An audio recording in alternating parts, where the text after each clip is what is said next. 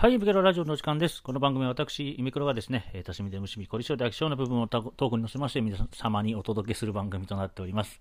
ちょっと加速しすぎて、あの、2回ずっこきましたけどね。はい、というわけで本日は5月の29日ですね。でやってますかね。はい。えー、土曜日ですね、えー、第58回放送ですね。もういよいよ58回ですよ。はい。ね、昭和やったらもう64で終わるわけですから。ね。何の比較してるかよくわかんないですけど、まあ、まあ、そんな感じです。はい。というわけで、土曜日なんでね、えー、エンディングで、えー、明日の、えー、日本ダービーのね、えー、予想の方の、まあ、ちょろっとだけ、どうせ言ったところで当たらないんでね。大体そうじゃないですか。だって予想って、皆さんね、結構競馬やられてる方はね、大体だと思うんですけど、まず当日あるじゃないですか。で、しかも大体予想する番組でも、やっぱり夜中とかですよね。大体やってるの。なんかこう、皆さんね、ツイキャスとか、ね、まあ、なんですかね、大手さんじゃない人誰でも大体夜のツイキャスとかで、ね、今日の傾向を見て、土曜日の傾向を見て日曜日の予想するとか。ですから、こんなね、あの、今6時半なんですけど、こんなとこにちらっとね、こう、出馬表を見て、ちょっと血統を見てね、あ、じゃあこの馬とこの馬みたいな決めたところで当たるわけないんですよね。うん。って言いながら、あの、そろそろ当たるんじゃないかっていう気もしてるんで、またね、予想の方聞いていただければ、ね、と思います。まあでも、何かしら改善していかないといけないなっていう気はしてますよ。私みたいな素人がずっとね、競馬、なんか競馬好きなただのど素人が、ああだこうだ言って全部外してるみたいなね、そう、なんか、聞くだけ、聞くに耐えなくなってくるんで、まあその辺は、あのね、えー、考えないといけないなと思うんですけども、まあまあ、あの、ちょっとね、だからエンディングでね、ちらっとだけ、えー、喋らせていただこうかなと思う次第で。えー、今日はですね、まあちょっと、えー、出先の仕事でですね、えー、まあ、大体そこの出先で仕事しまして、で、まあ帰ってきまして、で、まあ6時ぐらいに仕事終わって、で、えー、今日のツイキャスに、今日の晩ツイキャスがあるので、ツイキャスに備えてお酒を買ってきて、で、今からお肉焼いて、えー、お酒をちょっとたしなみながら、えー、ツイキャスまで時間待とうかな、みたいな感じなんですけど。いやー、8連勤が決定しました。はい。えー、明日ね、休みたかったんですけど、明日も休める状況でもなく、うん、で、31はね、31も休める状況でもなく、で、1日休もうかなと思ったんですけど、1日先に休もうかなと思ってた子がいたんで、その子に譲ったのでね、私8連勤になりましたね。まあ、たまにいいんじゃないですか。今のところ、だから、えっ、ー、と、えー、日月、火、水、木、金、土まで来れましたね。5日間来れたので、あと日月、火とね、えー、はざき、まあ3日、あと3日と考えたらね、全然全然、あの、余裕のよっちゃうんですよ。だから体調いいですね。なんかすこぶるいいです。うん。お酒の量を減らしたのもあるかもしれないですし、あのあんまり、ね、外に出歩かなくなったっていう、まあ、飲みっていう意味も含めてですよね、出歩かなくなったっていうのも、なんかこう、とか、まあ、そのね、えー、まあまあ、今日の仕事とかもそうなんですけど、まあ、出先の仕事とか入ってると、やっぱりちょっとこう、ね、キなんかキープじゃない、セーブしながら、あね、あの夜も早めに寝て、ね、遅刻しないようにとかね、そんなことか、まあ、遅刻することはないんですけど、まあ、そうなんですよ。今日朝4時に目覚めたんでね、遅刻するわけないんですけど、だからね、なんか、えー、この後の次は少々の目で喋ってるかもしれないですけど、まあ、その時はその時で変なテンションになって面白いかもしれないんでね、まあ、そういうのもね、こう、なんか私の、あの、このポッドキャストもそうですし、なんか一つね、こう、あれ？いつも、夢黒いつもと違うやないかっていうね、えー、感じもらいながら、楽しみっていうのもね、一つ、ね、いいのかなっていう、その、天然さといいますか、自然にね、身を任せてやるのもいいかなと思ったんですけど、まだね、えー、ポッドキャストの時はまだお酒も一滴も飲んでませんのでね、まあでもそろそろね、お酒飲んだ後のポッドキャストっていうのもいいかもしれないですね。あの、下手したらその回欠番になってるかもしれないですけど、一回公開したけど、ちょっとあかんなこれみたいな、トーク的にみたいな。まあそういうのもね、このセカンドシーズンいろいろちょっと試しながらね、ワーストシーズンとは違う、うん、ポッドキャストもお届けできたらなという感じでございまして、じゃあ本題の方行きましょうか。あちなみに本題何も考えてますので、この後ね、ちょっと考えてからおしゃべりさせていただきますよ。というわけで、インピロラジオ第58回目ですね。この後本題いきます。はい、というわけでね、本題はですね、最近のね、えー、本当に遊んでるゲームでね、アサシンクリード、えー、オリジンズっていうね、えー、アサシンクリードシリーズの何作目になるんですかね。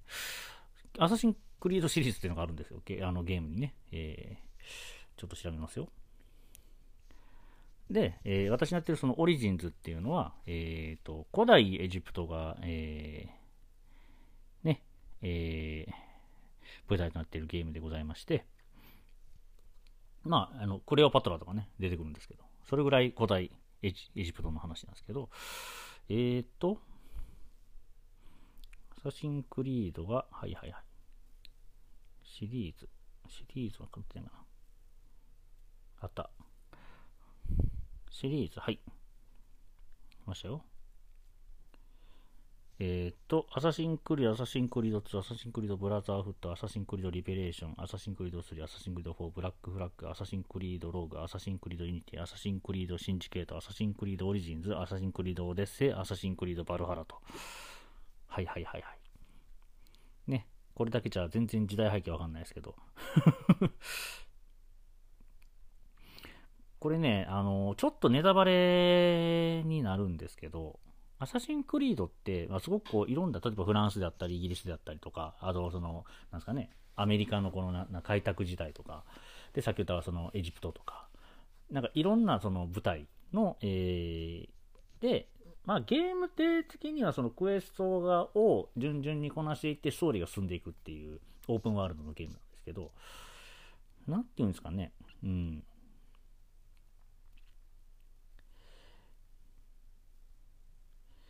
まあ、いろいろとね、えー、その、実は、みたいな、それは実はタイムスリップしてて、みたいなね、話があったりとかで、まあ、それはアサシンクリードシリーズをね、あの遊んでいくと、そのキャラクターがいろいろと出てきて、あの、まあ、その辺はネタバレなのでね、ちょっと控えさせていただきますけれども、まあ、そのアサシンクリードのオリジンズっていうのは、えー、私、今、えー、遊んでおりまして、まあまあ、あの、出た年代考えるとかなり古いゲームなんですけどね。うん。なんですけど、まあ、あの、すごくアサシンクリードシリーズ一番、なんかその評価がね、一番、なんていうんですか、遊びやすいとか、なんかわかんないですよ。ですも評価が高いのがオリジンズとか、どうですかね、オデッセイとかわかんないですけどね。合ってるかわかんないですけど。なんかそんなやったから。うん。で、そう、自分はね、ちょっとフランス舞台のやつ、ね、前もそのフランス革命の話しましたけど、フランスが好きなので、あの、フランスのやつやろうかなと思ったら、フランスのやつって結構古めのゲームやったんで、まあ、これはこれでまたね、あのアサシンクリードいっぱい遊んだらまた最初に戻っていこうかなっていう感じで思ってますし、まあね、今一番その、あなんか取っかかりやすいというかね、遊びやすいってかか、てか評価高いって言われてる、あの、オリジンズっていうのを遊んでるんですけど、いやーね、あの、時間を忘れて遊んでしまうんですよね。なんかね、もう、あと一つクエストやろうかなとか、あとね、次の、このなんか、ハテナマークのとこまではちょっとこう行ってみようかなとかっていうね、こう、オープンワールドのこの楽しさっていうのにもうどっぷりハマっておりまして。まあこれ多分ちょっと前に多分ゲームの話した時に言ったかなと思うんですけどね、もともとそのオープンワールドのゲームっていう、あ、そっか、オープンワールドのゲームの話しましたね、前ね。なんかモンスターハンターとか、なんかいろいろしましたね。そうそう。その時に言った話のそのね、スカイ、あのー、スカイリムっていうね、えー、ゲームがありまして、うん。俺がね、すごくこう、まあ、もともとはまあ GTA とかだと思う、グランドセフトオートとかだと思うんですけど、まあ、そのスカイリムっていうのがすごくこう没入感のあるそのストーリーに、ね、どっぷりはまれる、えー、世界観のゲームで、まあ、それをねあの、まあ、途中まで遊んでたその経緯があってでそういうゲームをまあ久々にまたやってみたいなっていうのでまたアサシンクリードをねやり始めたんであの勝手にやり始めたんですけど。いやーでもね、あのー、歴史をこうなぞってるゲームなのでてかまあその歴史のなんていうんですかね舞台背あの時代背景舞台背景がしっかりねそのまあ、昨日ね、その旅したとかそのギザのピラミッドがあったりとか、おお、すげえ、ピラミッドってこんなでかいんやなっていうのがやっぱりね、その、旅しててもなんかこう、ね、あの、感動するというか、ね、あの、ワクワクする、あの、ところとかがやっぱり、こういうゲームって、やっぱりその、まあ私ね、その前にその歴史の話とかもしましたけど、その歴史にすごくこう、親和性があるというか、楽しめるというかね、あの、あ楽しめるというか、楽しみながら学習できるというか、その歴史を好きになるっていうね、一つのきっかけになるのかなと思って。まあね、よく言うその、まあね、ちょっと前に出ましたけど、あの、桃太郎電鉄ですよね。あまあまあ、シリーズとしてね、もう大昔から、僕の子供の頃からね、出てますけど、ま、最近ね、あの、スイッチで、えー、モタロ電鉄が出て、で、それをまあ子供にやらせようっていうね、まあ、あのー、まあ子供の頃に遊んだ親御さんたちが一緒に子供と遊ぶっていうのがね、僕もやっぱあのゲームでその日本地理っていうのをね、覚えたっていうか、その特産品とかもね、全部覚えてったっていう、勝手に覚えてた感じですね。っていうのがあったので、まあ、この話も多分歴史の時にしたかなと思うんですよね。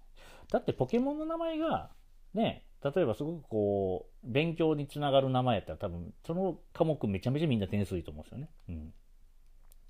でもた、ね、例えばでも、でも英語にすごくね、あの、トカゲがリザードやったりとかっていうね、とか、そういうとこは結構こう、なんていうんですかね、あのある程度ポケモンのね、名前も、その、英語になぞってあったりとかね、いろいろしてるので、もしかしたら英語のね、学習に役に立ってるのかなっていう気もしますし、うん。ゴーゴーストとか、うん。うん、まあそんなね、ダイレクトなやつはいいんかって話ですけど、うん。だからまあ、だから、なんかゲームで、その、なんか勉強につながるっていうのはすごく、やっぱり目指すべきところやな、あのなんていうんですかね、あの楽しく勉強できるっていうところのね、一つの意味で。まあ、そのゲームがないと勉強できないっていうのはね、まあ、ちょっとそれはもう問題ある。ね、やっぱ本読まないと勉強できないっていう部分もあったりとか、ね、あの、え、なんていうんですか、鉛筆というかね、手を動かしてじゃないと、やっぱり、あの、頭に、てか、身につかないっていうのもあったりするので、ですけど、まあ、その、まあ、話戻しますけど、その、アサシンクリードね、えー、そのオリジンズっていうのをやって、で、今さっきちょっとね、世界史の手元には世界史の教科書ペラペラとめくってたんですけど、まあ、びっくりするかのごとく、あの、1ペ、2ページしかなかったですね。オリジンのところ。ちょっとプトレベマヨシ朝のところなんですよね。うん。って言ってわかるかな なあ、そんなんあったなっていう。あのー、まあ、世界史ね、せっかく教科書あるんで、あの、ちょっと読まさせていただきますとですね、えっ、ー、と、ちょうどね、ギリシャがね、マケドニアからの、えっ、ー、と、あれですよ、あの、フィリッポ、フィリッポス2世っていうね、え、あの、王様に、マケドニアの王様にあのギリシャが攻められてね、で、あれですよ、えー、アテネのデモステネスはテーベと連合して、これと戦ったが、えー、カイロネイアの戦いで敗れ、えー、フィリッポス2世は多くのポリストを集めてコリント同盟、ヘラス同盟を作ったと。で、ギリシャを支配すると。で、その、えー、あれですよね。えフィリッポス2世の息子さんが、あの、だ有名なアレクサンドロス大王ですよね。あの、すごく、あの、東までね、行って、インドの手前までね、えー、こう、統制っていうんですかね。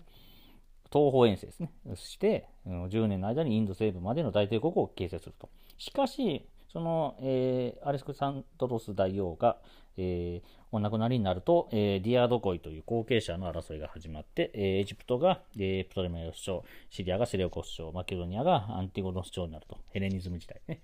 なんか懐かしいですね。なんか呪文のように、ちょうど世界史のね、これ覚えたての初めの方なんで、結構ね、世界史っても呪文みたいに覚えるんや、みたいな感じでね、これ、そう。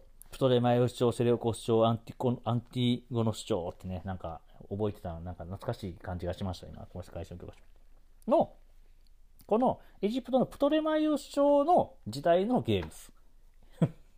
あの、今の僕がやってるその、えー、えー、あれですね。あれです。なんで忘れるの？うん。あの、アサシンクリードのオジンズですよ。はい。っていうね。うん。で、その中でもプレプトレプトレマイス朝を支配するエジプトは、マケドニア人、ギリシャ人がエジプト人を支配した先制国家として不況を誇りと、首都アレクサンドリアは大いに繁栄したと。これ大事。これあのね、オリジンズでも大事です。ギリシャ人とマケドニア人がエジプト人を支配してるんですよ。だからエジプト人ってすごく立場が、えー、こう、なんですかね、こう、肩身の狭い。エジプト人だからみたいな結構そういうあのワードがあるんですよね。ゲームの中で。だからこの世界、やっぱり時代背景を知っとかないといけない。逆にゲームで知ると、あ、そうそうそう。だって我ってギリシャとマケドニアの国やんか、みたいな。国っていうかね、あの、で、栄えとった国や。だからエジプト人結構虐げられとったんよ、みたいな。だから、そうそう、オリジンズやってるだけでね、この世界史、ここがたった1ページの話ですけど、まあ、詳しくなれるという、ね。なんかそれを今、だから、あやっぱり、そう、なんか違うことと教科書をこう、リンクさせていくって大事やなと思うんですよね。で、いうのも、もう一つこう手元にある歴史の本で、あの、ロザンの、ロザンってね、お笑い芸人、ロザンの宇治原さんと、あの、菅さんの二人のコンビですけど、の菅さんの方ですね、が書かれたあの、この兄弟芸人式日本史っていうね、まあ、要は、宇治原さんが、えー、その、物語として読んでくれるのに、菅さんがすごくこう妄想とかを絡めて、その、日本史のその教科書の中の歴史を旅するっていう、まあ物語なんですけど、物語式教科書なんですけど、これがだから結局その僕の言ってる歴史ってストーリーなんですよっていうのをすごく具現化してる本で、まあまあ、あの、その辺の、あの、ブックオフとか行って,、ね、行ってもありますし、まあ全然ね、買っても、かてか買ってください。あの、そんなブックオフとか良くない。うん。なんで、そうそう。この本とかが本当に、あの、あ、あの、なんか一つの読み物として、例えばその小説を一個手に取って読むのと一緒で、あ、なんか、これが一応日本史っていうのを一応舞台にしたストーリー、物語なんやなっていうので読むと、多分、いろいろワードがね、そのまま頭にインプットされれば、日本史の点数がね、ちょこっとずつ上がってくると。いう感じでございましてね。だからね、勉強ってなんかやらされてると、なんかなんでこんな意味のないことばっかり勉強せなあかんねやろっていうふうになるんですけど、案外ね、その辺にいろいろそう転がってるんですよね。うん。その今、ね、学生の方が勉強されてるものっていうのは。まあ、それがなかなかね、世間に出ないと、やっぱり、なんか、感じられない部分とかがいっぱいあったりとかで、そうなんですよ。そこはもう仕方ないです。それはもう、あの、誰もが通る道なんで。うん。っていうね、なんか、あの、そのアサシンクリードの話をしようと思ったんですけど、すればするほどネタバレになるんでできないっていう ことに気がつきまして、なんか歴史の話にね、えー、まあ今その手元になる、僕、だから、あの僕の話の展開ですごくこういいなって、まあ自分の中でもいいなって思うし、人のその話を聞くときでもいいなって思うのは、違うもの同士がくっつく話っていうのがすごく面白いなと思って、あ、そういうことね、みたいな。はあ、なるほど、なるほどっていう、うん。っていうのがやりたいなって僕も、みたいなね。うん、まあまあ、そういうのを目指してるんですけど、まあ、今日はちょっと強引すぎましたね。その、いろいろね。ま、ま、あの、ちょっとやっぱりこう、プランが、あの、ちょっと連日のお仕事でプラン見つけたって思っていただければ。はい、すいません。あ、この後ね、ちゃんとあの、ダービーの予想で取り返すんで、はい。いいですか？今日この本題こんなんで。申し訳ないです。なんか、先に謝っておきます。すいませんでした。はい、というわけでね、ぐだぐだのまあ本題はまあ、あの、すいませんでした、本当に。はい。こういう感じで、えー、エンディングの方なんですけど、まあエンディングと言いながら、まあ2つ目の話っていう感じで聞いていただければなって感じで。で、いよいよね、明日が、えー、第、えー、88回の東京優春ということでね、ゾロ目ですよ。8、4枠8番、養蜂レイク。8枠はアドマイハザルとサトンレイナスとバスラットレン。うん。枠88かな？もしかしたら、ね。ルメールジョッキーとデミルジョッキーもおるし。うん。意外とつくかもね。はい。という感じで、わからない。でもね、11レースでしょ ?5 月30日でしょ？枠の3号。あ、それはないかな。うん。あ、でわからんよ。ディープモンスターとね、シャフリヤールとかって面白そうやね。いや、でも、そう。あの、今回のダービーなんですけど、一応、まあ、ちょっとオズ見れないんですけど、今のとこ。あ、これ見れるんかな？はい。えー、今、エフフォーリア、1枠1番エフフォーリア、サスキ相場ですね。無敗のサスキ相場が1.8倍です。単勝。はい。2番人気、えー、牝馬からね、桜花賞2着から、えー、参戦していますと、えー、里のレイナスが、えー、2番人気で5.5倍となっております。はい。次、3番人気。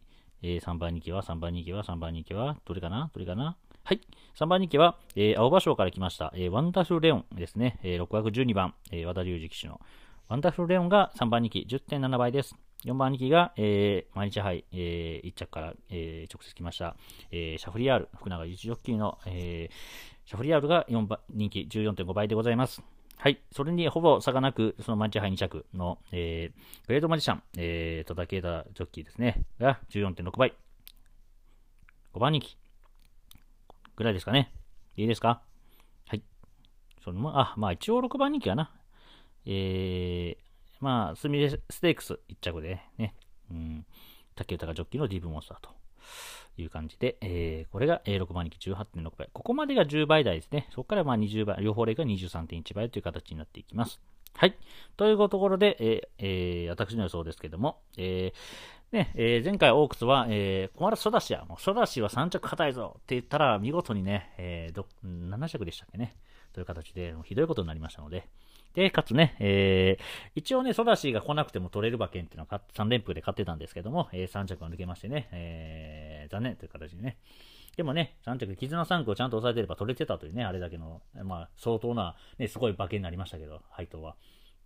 というところで、えー、今回のダービーの予想は私、決闘を重視したいと思います。はい。で、その中でも一番特に決闘を重視するのは、えー、もちろんディープディープインパクト3区がね、ダービーやっぱりしっかり、えー、この10年はね、結果を残してますので、ディープ3区はもちろん買います。例えばですと、うーんとね、いや、レッドジェネスね、は、んちょっと、ちょっとここは、ディープボンスター買います。竹坂ジョッキーに戻るので、はい。両方レイク抑えます。はい。シャフリヤール買います。もしかしたら本命かもしれないです。はい。グレードマジシャン、うん、抑えて買います。はい。えー、サトンレイナス。うーん、サトンレイナスなー。なーなんそうね。ちょっとこれ、あの、考えてます。はい。っていうのも、やっぱり僕はエフフォーリアの方を評価したいので、両方買うとね、なんか面白みがないという感じで。だからこうやって僕が切ったサドンレナスが来たら、やっぱりイミクロ、お前の言うことはデス馬券やっていうことで、えー、思っていただければと思います。はい。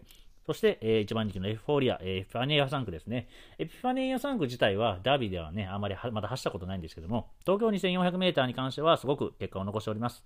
えー、去年の、えー、3冠取りました、えー、デアリングタクト。はい、エピファネイア産駒です。オークス勝ちましたね。はい。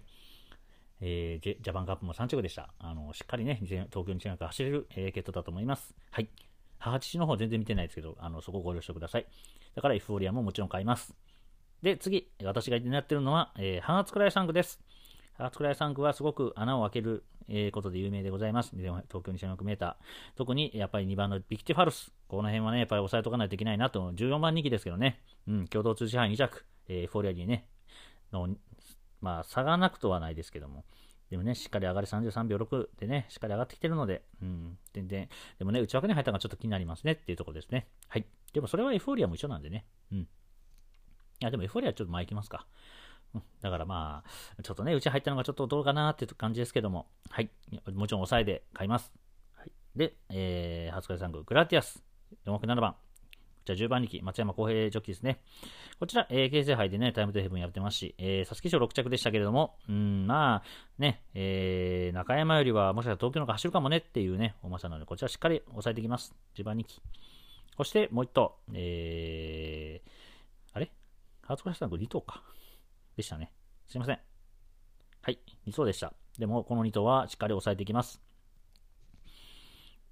んで、ルーラーシップサンクスよね。気になるのは、えー、ワンダフルタウンとか、えーと、バジオとかですか？うん、この辺はね、たまにね、とかね、アドバイハドルのロードカナロとかもね、うん、ちょっとね、どうかなと思います。うん。で、同じディープサンクじゃあ、ディープインパクト3区になる、えー、絆3区ですよね。バスラットレオン。私の今和式 NHK マイルを思い出しますけども。まあ、外枠行っちゃったのもあってね。まあ、もちろん逃げ宣言してますし、行くんでしょうけれども、まあ、勝つまではね、なかなかというか、3直にはも難しいんじゃないかなって思います。だから、ちょっと今回ね、応援したいけど、馬券は、あの、ちょっと、うん、外そうかなっていう感じで。なので、えー、今、段階、えー前日の、えー、19時の段階の、えー、ユミクロさんの予想ですけれども、二重丸は、えー、5 10番シャフリヤールにします。はい。またこいつこんな、うわもうシャフリヤール会員やんっていう思う人。うん。そうです。そういうことをするんです、私は。はい。で、丸を、えー、フォーリアにします。1枠1番。はい。ね。えー、で、えー、黒三角は誰にしようかな。あーねビクティファルスって言いたいけども、ディープモンスターにしますね。うん、3枠5番。ディープモンスター黒三角。で、えー、そこから、えー、ビクティファルス、えー、グラティアス、うん、ヨーホーレイクと、えー、と、グレートマジシャンに三角を打っていって、ドゥラメンテにも、ドゥラメンテ産駒のタイトルホルダーにも三角を打ちます。このままね、しっかりなんか、なんか成績残そうなイメージなんですよ。初期賞も2着でしたしね、しっかりね。うん。ま、東京コースどうなんっていうのありますけど、でもトースパハイ2着ですからね。うん。ダウンザキットの2着ですから。まあ、東京ね、実績もありますし。やっぱりなんかね、こう、地味な、地味だけど強い馬になりそうな感じします、タイトルホルダーね。うん。なので、これはしっかり押さえておかないと。そこから3連複にするのか、まあ3連弾はちょっと難しそうなんで、3連複とか、馬連とかね、とかワイドとか。まあやっぱワイドと副賞がね、やっぱりなんかいいって聞くので、ね、なんかちょっと穴馬に関しては、その、バナナというか、エフフォーリア外しての、その、なんていうんですかね、チャフリヤールから行く馬券とかは、ワイドでいいような気もします。当てることが大事だと思うのでね。うん。当たってちょっと喜んでる夢黒さんもね、日曜日お届けしたいのでね。という感じで、えー、どうでしょうか。えーと、日本ダービーの予想。チャフリヤール頑張れ。うん。っていう感じでございます。はい。という感じでね、第58回放送、えー、2021年の5月29日土曜日ですね。うん。まあ、週末、えー、ごごご曜日じゃない、5月、5月最後の週末土曜日。うん。まあ、明日日曜日でね、えー、まあ、楽しい、えー、一日が待ってるもね、日本ダービーもありますし、楽しい一日だと思い、が待ってると思いますので、また皆さん、明日の、えー、ポッドキャストも聞いてやっていただければ、また、その楽しさがね、より楽しくなるような、えー、放送をね、お届けできるように頑張りますので、これからもよろしくお願いいたします。というわけで、えー、本日、えー、第58回放送、えー、これにてお別れとさせていただきます。えー、夢黒でございました。ではまた明日お会いしましょう。ではでは。